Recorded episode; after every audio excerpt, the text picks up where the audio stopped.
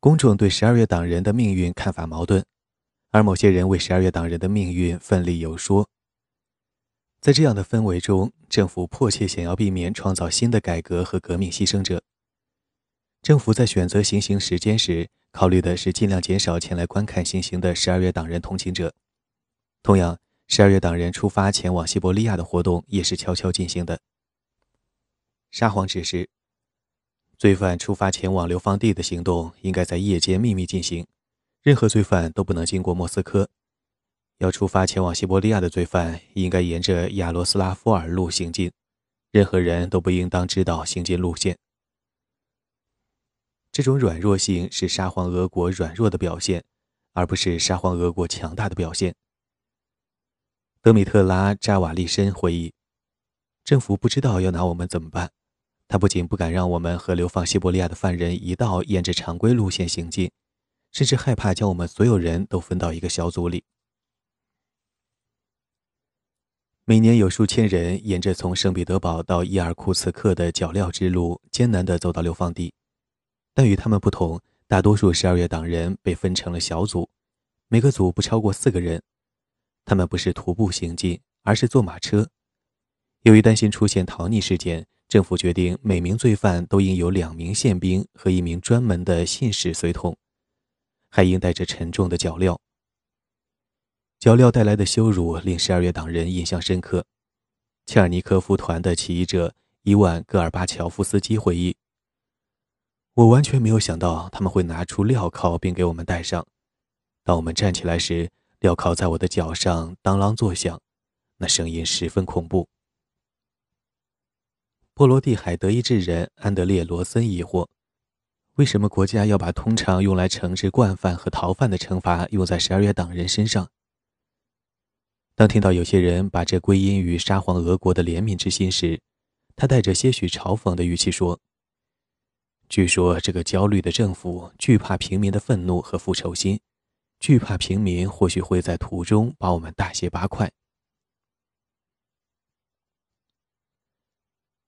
尼古拉一世做出的惩罚和羞辱这些囚犯的决定，甚至也包含着黑色喜剧的元素。这些元素突出了国家权力具有不老练和临时拼凑的本质。扎瓦利申回忆，就在出发前，上面突然发来指示，要求脚镣不能用铁钉封上，而应该用挂锁锁上，以便在途中需要时可以更轻松地打开脚镣。由于当时手边没有挂锁，几名士兵被派去城里买挂锁，他们带回了用来锁礼物盒的锁具，上面通常还刻着字。扎瓦利申腿上的挂锁上面写着：“我把这个送给我的爱人。”别斯图热夫的腿上的挂锁写着：“我珍视的不是你的礼物，而是你的爱。”起义的失败、审讯的耻辱，以及在彼得保罗要塞长时间忍受的艰苦环境，摧毁了很多十二月党人的精神和健康。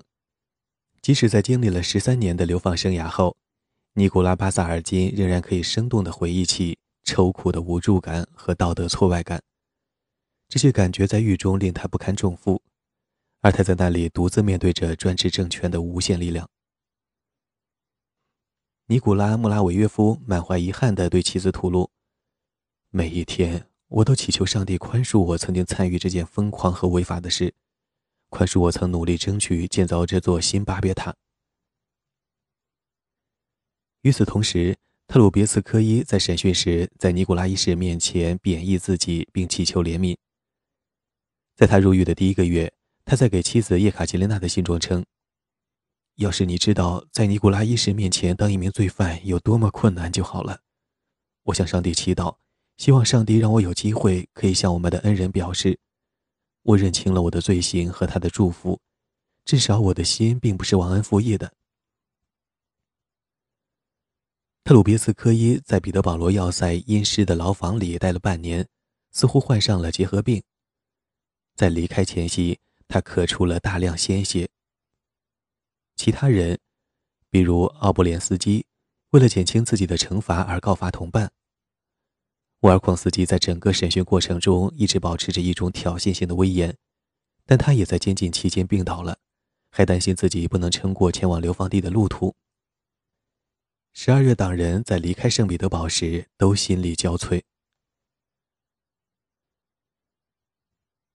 第一组囚犯于1826年7月下旬出发，在接下来的十二个月中，共有93名几乎都被剥夺了与其地位相当的所有权利和特权的人出发前往东西伯利亚。由于政府希望减少犯人与沿途城镇居民和村庄居民之间的接触，因此流放队伍行进的非常快速。马车日夜兼程的赶路，每隔三天才休息一次。押送警卫收到的指示是尽快运送犯人，因此他们经常会把马累死。米哈伊尔·别斯图热夫和他的同伴要求押送队长出示书面指示，如果队长接到的指示里没有明确说杀死他们，那么他们一有机会就会去举报他。别斯图热夫确实差点死于途中。有一次，他乘坐的马车快速冲下一座小山，他被从车上甩了出去，他的镣铐卡在了车轮里，他就像在阿卡留斯的战车后面的赫克托尔一样被拖拽着。各个流放队伍都在以疯狂的速度前行，押送队长们努力维持着自己在时间表中的位置。比斯图热夫兄弟和他们的同伴本应在托布尔斯克休息一天，但押送队长拒不让他们休息。因为他害怕自己的队伍被别人超过。官僚作风的俄国，尼古拉·别斯图热夫若有所思地说：“行政官员准备让我们赶路，赶到精疲力竭，甚至累死，只要他们不违反一二三四的时间顺序就行。”对于流放者来说，路况和强制性的速度并不是途中仅有的折磨。直到大约四年后，他们才获准摘下镣铐。在此之前，他们要努力去适应随着他们一起活动的镣铐。脚镣摩擦着他们的脚踝，让脚部流血。乌尔孔斯基在下台阶时被镣铐绊倒了。一个农民嘲讽地说：“先生，学会忍受他们吧。”在十二月党人看来，他们生理上的困境无疑比不上心理上的痛苦。这些贵族中的许多人出自圣彼得堡和莫斯科最著名、最富有的家族，并且沉浸在当时的浪漫主义、爱国主义当中。对贵族来说，这是一段痛彻心扉的旅程。他们不仅失去了财富、权力和地位，还被从自己的故土驱逐了出去。一个俄国探险家在1830年评论：“西伯利亚这个名字本身就足以让一个俄国人恐惧。”俄国人在这个名字中只看到了他会与自己的故土永远分离，看到了一个无法逃离、始终不变的巨大地牢。许多十二月党人，如谢尔盖·克里夫佐夫，担心自己余生都将生活在荒无人烟的边远地区，在那里，霜雪就像海格力斯之柱一样，为人类画出了界限，标示着极点。阿尔塔蒙·穆拉维约夫一再谩骂哥萨克冒险家伊尔马克征服西伯利亚的冲动。那里是痛苦的来源和流放者的坟墓。在流放者乘马车颠簸着向东行去时，大多数人沮丧且绝望。验送宪兵报告，所有罪犯都非常悲伤，特别是当他们还在俄国境内行车时，他们大多数时候默不作声，有时会哭泣。瓦里希·达维多夫最为悲伤，他为自己留下的五个孩子而伤心。对于几乎所有十二月党人来说，翻过乌拉尔山就是越过了边界，进入了一片外国土地。尼古拉·洛雷尔回忆起了那一刻。以下英文：上午，我们沉默地攀爬了二十一千米路，抵达了那个孤单又凄凉的矗立在山巅的休息站。从山顶看过去，一望无际的森林远看成蓝色和紫色。一条蜿蜒着穿过森林的道路在我们面前伸展开来。马车夫用他的鞭子指着前面说：“那就是西伯利亚。”也就是说，我们自此以后不在欧洲了，我们已经与整个文明世界分离了。以上译文。然而，离开乌拉尔山以后。十二月党人的精神开始振奋起来，他们看到的并不是俄国人想象中的冰冷荒漠，而是美丽又多样的景观。这里的农民不受农奴制的压迫。巴萨尔金评价：“我们越深入西伯利亚，眼前的景象就越迷人。比起俄国农民，尤其是农奴，那里的平民百姓看起来更加自由，更有活力，也更有教养。在西伯利亚。”在具有改革思想的俄国人当中，越来越盛行一种浪漫主义设想，即一种将替代俄国欧洲部分僵化、沉闷的等级制度的民主模式。十二月党人的观察资料将为这种设想提供支持材料。然而，尽管十二月党人忍受着道德折磨和身体不适，通过大多数十二月党人被运送到西伯利亚的方式，人们可以看出他们是具有特殊地位的人。首先，他们是坐着马车，而不是步行。在19世纪20年代，每年都有数千名流放者辛苦地越过乌拉尔山。对于这些流放者来说，坐马车赶路是一件难以想象的事情。官员和押送兵也不确定要如何对待他们押送的对象。即使十二月党人已经被剥夺了一切权利和特权，十二月党人仍然在语言、举止和礼仪上与他们的上级相同。扎瓦利什说：“无论我们去哪里，我们都被称为爵爷和将军。许多人既想用符合我们当前地位的态度来对待我们，又想表示对我们的尊重。于是他们对我们说：‘前殿下，前阁下。’警卫们在执行大臣们精心设计的严格规划时很迟疑，但是十二月党人用贿赂为自己买来的好处，让这些规则执行得更加混乱。”尼古拉一世的第三厅，在十二月党人起义后，尼古拉一世为打击暴动而成立了这个部门。第三厅的负责人亚历山大·本肯多夫了解到，最早的两组流放者沿途吃吃喝喝，用酒食让自己的押送士兵和宪兵为他们效劳。奥布连斯基可以给自己的妻子写信，达维多夫可以刮胡子。十二月党人被明令禁止乘坐自己的马车，但是。方维金利用妻子给他的一千卢布，恰恰坐上了自己的马车，并成功为自己和旅伴弄到了温暖的毯子。在旅程当中，他和同伴被他们的宪兵服侍。随着十二月党人深入流放地，他们遇到的不是波罗的海德意志人罗森先前被警告过的愤怒暴民，而是官员和众多西伯利亚人的好奇、同情和慷慨。方维金在途中写信给他的妻子，说：“托波尔斯克省省长德米特里·班特什卡门斯基和他的家人热情慷慨地接待了我，因为他们押送军官对我们非常好，甚至同意把这封信转寄给你。”巴萨尔金回忆起凯因斯克小城的年迈省长斯杰潘诺夫先生，他来见他们时带了两个人，他们拖着一个巨大的篮子。里面装满酒和各种食物，他让我们随便吃，然后让我们带走剩下的吃食。他还给了我们钱，并说出了令我们惊讶的话：“我获取这笔钱的途径。”他一边掏出一大包钞票，一边说：“不是完全干净的，而是通过受贿。你们拿着吧，这样我会心安一点。”在克拉斯诺尔斯克，当地居民争论着，在流放者们在该镇休息一天时。谁有幸为他们提供膳宿？商人们用家中最好的房间招待十二月党人，毫不吝啬地为这些客人供应食物和酒水。这种经历反映的不仅仅是十二月党人的特殊地位。向随流放队伍穿过定居点的不幸的人提供施舍，是西伯利亚的一个传统。尽管官方努力让这些行程保密，但巴萨尔金回忆。人们会聚集在休息站周围，看一眼这些犯人。更大胆的居民会靠近马车，把施舍给犯人的铜币扔进车里。我至今保留着，巴萨尔金在他的回忆录中写道：“一个年迈的女乞丐给我的铜币，她走进我们的小屋，向我们出示了一些硬币，说道：‘这是我所有的钱，拿着吧，先生们，我们亲爱的大人。’”你们比我更需要这些钱。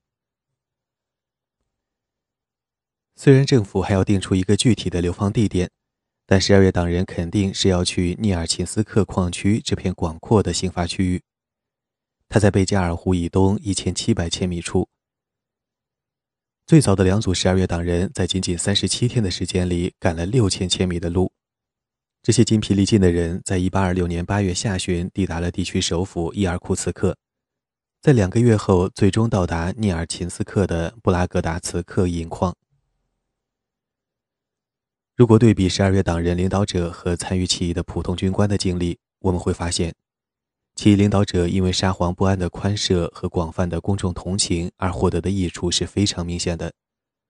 当一个被流放的官员说“学习四处为家是可能的事”，他还应补充：“对有些人来说，学习曲线比其他人更陡。”这些出自上层阶级、受过教育又被判处服苦役的俄国人。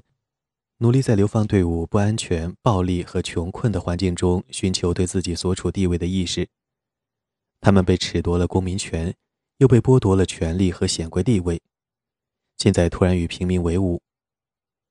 帝国陆军的等级和纪律、贵族家庭以及农奴制，不再是他们与农民、商人和士兵打交道的基础。少数流放西伯利亚的十二月党人军官经历了这种与下层阶级的文化冲突。在官方对这场暴动的短暂恐慌平息之后，他们被判刑。最后，他们不是从首都，而是从地方市镇被驱逐出境。这些人在前往流放地的途中，没有受益于国家的焦虑、个人的财富和公众的慷慨。最早的几批十二月党人是秘密、快速的被送走的。但现在，圣彼得堡的当权者同意不再追求那种保密性和速度，因此，这些犯人不是乘坐马车和雪橇匆忙的东去，而是和普通罪犯一道步行去往东西伯利亚。对于负责流放队伍的沙皇地方官员来说，这些人只是流放者名单上多出的几个名字，他们的待遇同犯有重罪的普通罪犯一样，并且也加入了有一两百人的标准流放队伍。他们的经历有助于突出显示，当局对他们向北行进的同伴相对宽容。瓦西里·克列斯尼科夫就是这样一个年轻军官，他为后世记录下了自己的经历。和突然陷入流放队伍这个吵闹、暴力和破败的世界的大多数贵族一样，相较于流放者不得不面对的非人环境。克列斯尼科夫对流放者自己明显的不道德更加震惊。以下英文。总之，慈善家会发现这里完全没有热爱同胞的观念。这些不幸的人差不多是在互相竞争，谁更残忍，努力去展现他们人性中更多的阴暗面。他们沉浸在道德败坏当中，习惯于各种恶习。他们周围是噪音、叫声、纸牌、骰子、争论或歌唱、舞蹈。上帝，这是些什么舞蹈？一句话，这是一个真正的地狱。以上引文。在路上走了三个月后，一八二七年十二月，克里斯尼科夫终于到达了托波尔斯克。他被锁在一个狭窄、极冷、潮湿的牢房里。他在那里因为身体疲惫和天气寒冷而生病，但没有得到医疗护理。然而，当五天后流放队伍要出发时，他获准坐着队伍中的一辆马车赶路。多次发病让克列斯尼科夫在沿途的不同医院耽搁了行程。1828年9月，在走了整整一年后，他到达了位于贝加尔湖以东320千米处的赤塔定居点。在惩罚十二月党人时，尼古拉一世艰难地在正当的愤怒和家长式怜悯之间寻求巧妙的平衡，但十二月党人的妻子想要陪同丈夫的决定使他处于一个进退两难的困境。到19世纪20年代，罗曼诺夫王朝已经开始珍视公众的家庭美德表现，直到1917年，他一直在强调这种美德，否认沃尔孔斯卡娅、穆拉维约娃、特鲁比斯卡娅。和其他妇女履行其作为妻子的责任的权利，就是公开否认婚姻的神圣性，强迫忠诚的妻子与丈夫分开，必然对专制政府的道德权威产生不利影响。但是，十二月党人的妻子这样继续下去，就有可能破坏这些被定罪者的定位。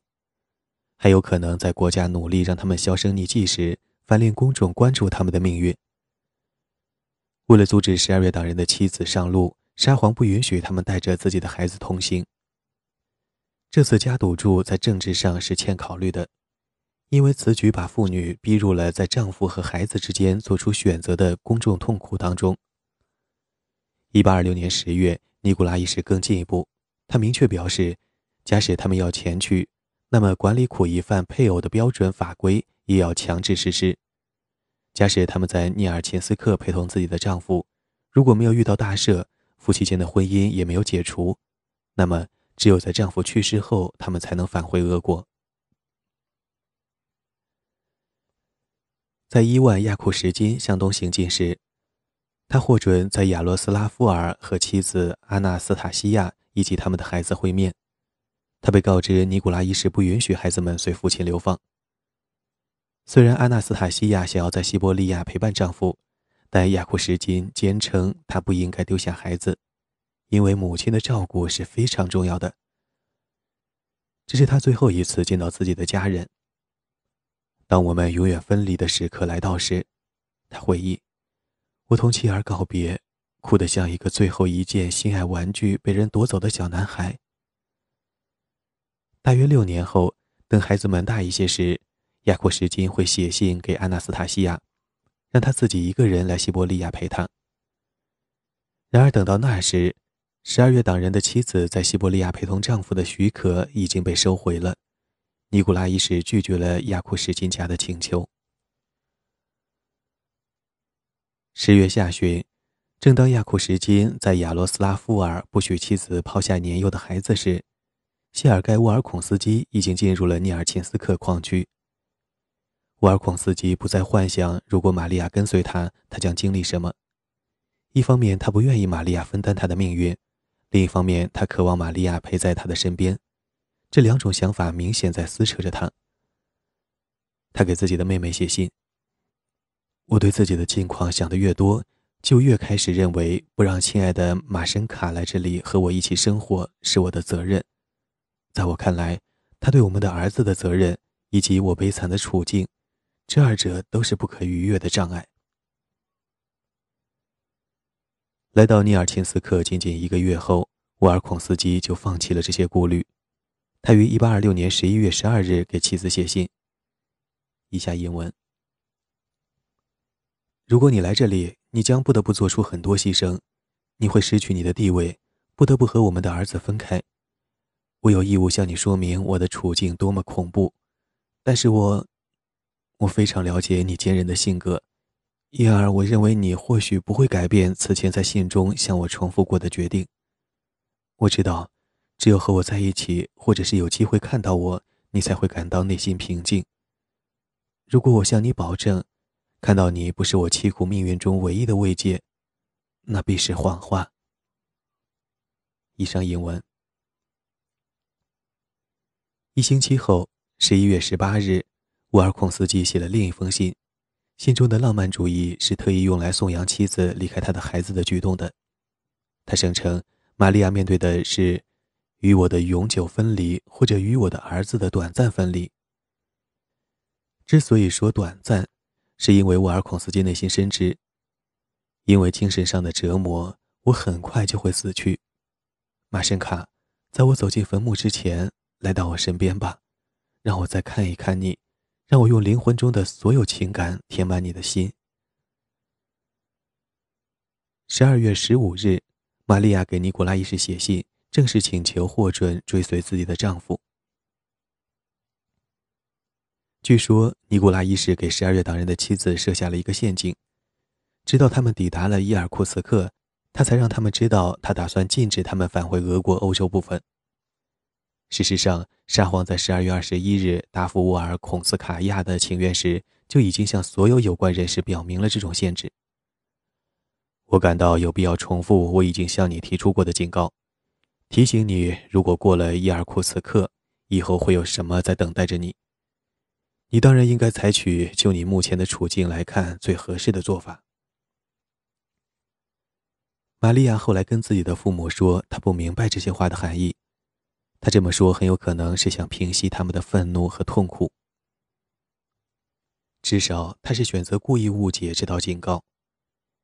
尼古拉一世不希望这些妇女前往西伯利亚，所以他没有理由向他们隐瞒他不准他们回来。但是在这些年轻的已婚女士面前设下了这样的障碍，并没有成功阻止他们。沃尔孔斯卡娅完全没有退缩，她给父亲写信：“我的儿子很幸福，但我的丈夫并不幸福，我应该和我的丈夫在一起。”这就是我的责任感。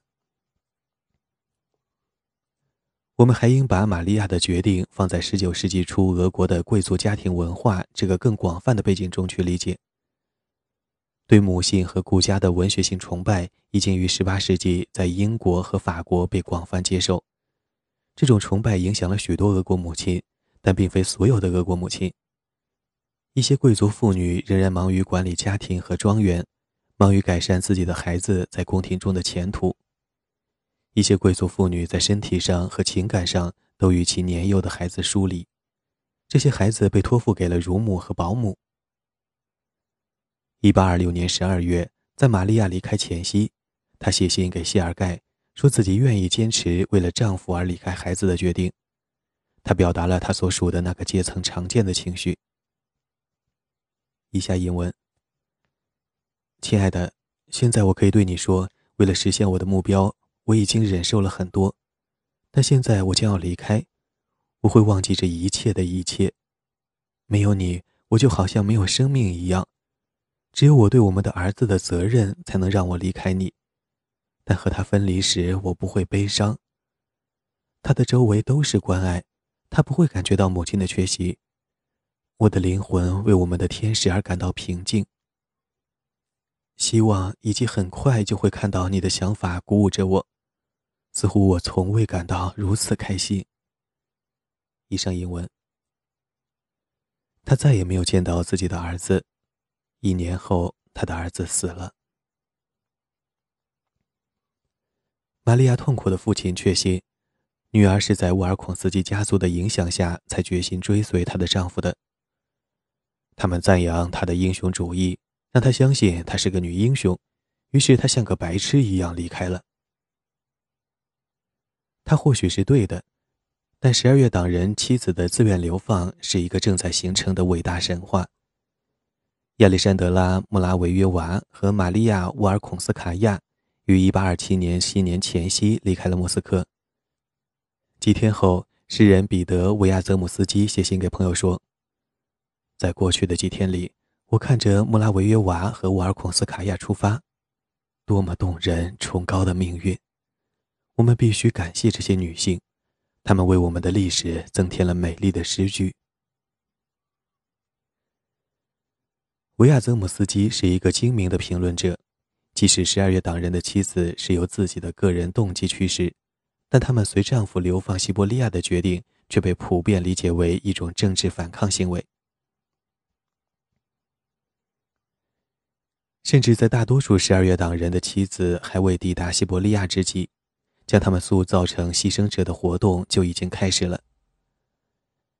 玛利亚·沃尔孔斯卡娅于1826年12月前去陪伴自己的丈夫，在她离开莫斯科前夕，她的朋友和支持者聚集在当时最著名的某个文学沙龙中。普希金在这个聚会上大声朗读了他的《致西伯利亚的囚徒》。在西伯利亚矿坑的深处，望你们坚持着高傲的忍耐的榜样，你们的悲痛的工作和思想的崇高志向，绝不会就那样突然消亡。灾难的忠实姊妹，希望正在阴暗的地底潜藏，它会唤起你们的勇气和欢乐。大家期望的时辰不久将会光降。爱情和友谊会穿过阴暗的牢门，来到你们的身旁，正像我的自由的歌声会传进你们苦役的洞窟一样。沉重的枷锁会掉下，黑暗的牢狱会覆亡，自由会在门口欢欣的迎接你们。兄弟们会把利剑送到你们手上。沃尔孔斯卡娅离开莫斯科时带着这首诗。虽然普希金的这首诗在此后四十年中并未公开发表，但他在俄罗斯帝国的两个首都的沙龙和客厅广泛传播，如大炮般在整个十九世纪回荡。这首诗吸引了公众的想象，塑造了对流放中的十二月党人的看法，并且让人们永远把他们记成报复心重的专制国家的受害者。如果说尼古拉一世和他的大臣们没有从身体上消灭十二月党人，那他们也是在努力从政治上消灭十二月党人作为俄国精英阶层的限制改革的代表的地位。但是他们没有成功消灭，因为十二月党人流放西伯利亚的故事是一个反败为胜的故事。十二月党人被支持者崇拜，他们的道德权威在尼古拉一世在位期间不断增长。在他死后，他们则将鼓舞下一代激进人士。在伦敦的移民中，赫尔岑成为创作《十二月党人》及其妻子的传奇故事的重要作者。他的杂志《北极星》根据被处死的十二月党人诗人雷列耶夫发表过的一部年鉴命名。这份杂志的刊头印着五名被绞死的起义领袖的面孔。赫尔岑本人是19世纪上半叶最有影响力的激进派知识分子。是19世纪60年代和70年代俄国革命运动的重要设计师之一。他精心塑造的1825年革命牺牲者的故事，继续激励着下一代专制制度反对者。十二月党人的起义和他们的流放，也在俄国境外引发了共鸣。在意大利半岛，朱塞佩·马志尼和他的共和主义运动“青年意大利”致敬了那些。为斯拉夫民族的解放而献出生命的人，他们因而成了公民和世上所有为正义和真理事业奋斗的人的英雄。十二月党人也为波兰爱国者点亮了一条道路。到十九世纪二十年代末，波兰的共和主义受到了欧洲其他地区的发展的鼓舞，因此非常具有优势。波兰起义者把十二月党人恢复古代罗斯自由的努力视作一种灵感来源。尼古拉一世面对的下一次武装威胁，不是出现在沙皇俄国首都的街道上，而是在他的帝国的最西部，即华沙。西伯利亚将招手呼唤波兰起义者，就像他曾招手呼唤十二月党人一样。十二月党人作为灵魂残缺的叛徒被流放，他们当中的很多人不仅背叛了他们的统治，也背叛了他们的事业。然而。那些活得比尼古拉一世久的十二月党人，将作为英雄和爱国者荣归俄国欧洲部分。当年这些人在彼得保罗要塞院子里跪在火盆前，剑在他们低着的头上折断。那时的他们根本无法设想自己有可能回归。几十年后，巴萨尔金带着轻蔑的语气回顾他在西伯利亚的流放经历。以下引文。我现在确信，如果政府不是这么残忍地处罚我们，而是更宽厚地惩罚我们，那么他或许能更好地实现自己的目的。我们被剥夺了一切，突然成了处在社会最底层的被驱逐者，这让我们有权把自己看作俄国未来改革的净化剂。总之，政府把我们从最简单、最普通的人变成了我们的观念的政治牺牲者。在此过程中，他为我们招致了广泛的同情，而将他自己塑造为愤怒、残忍的迫害者。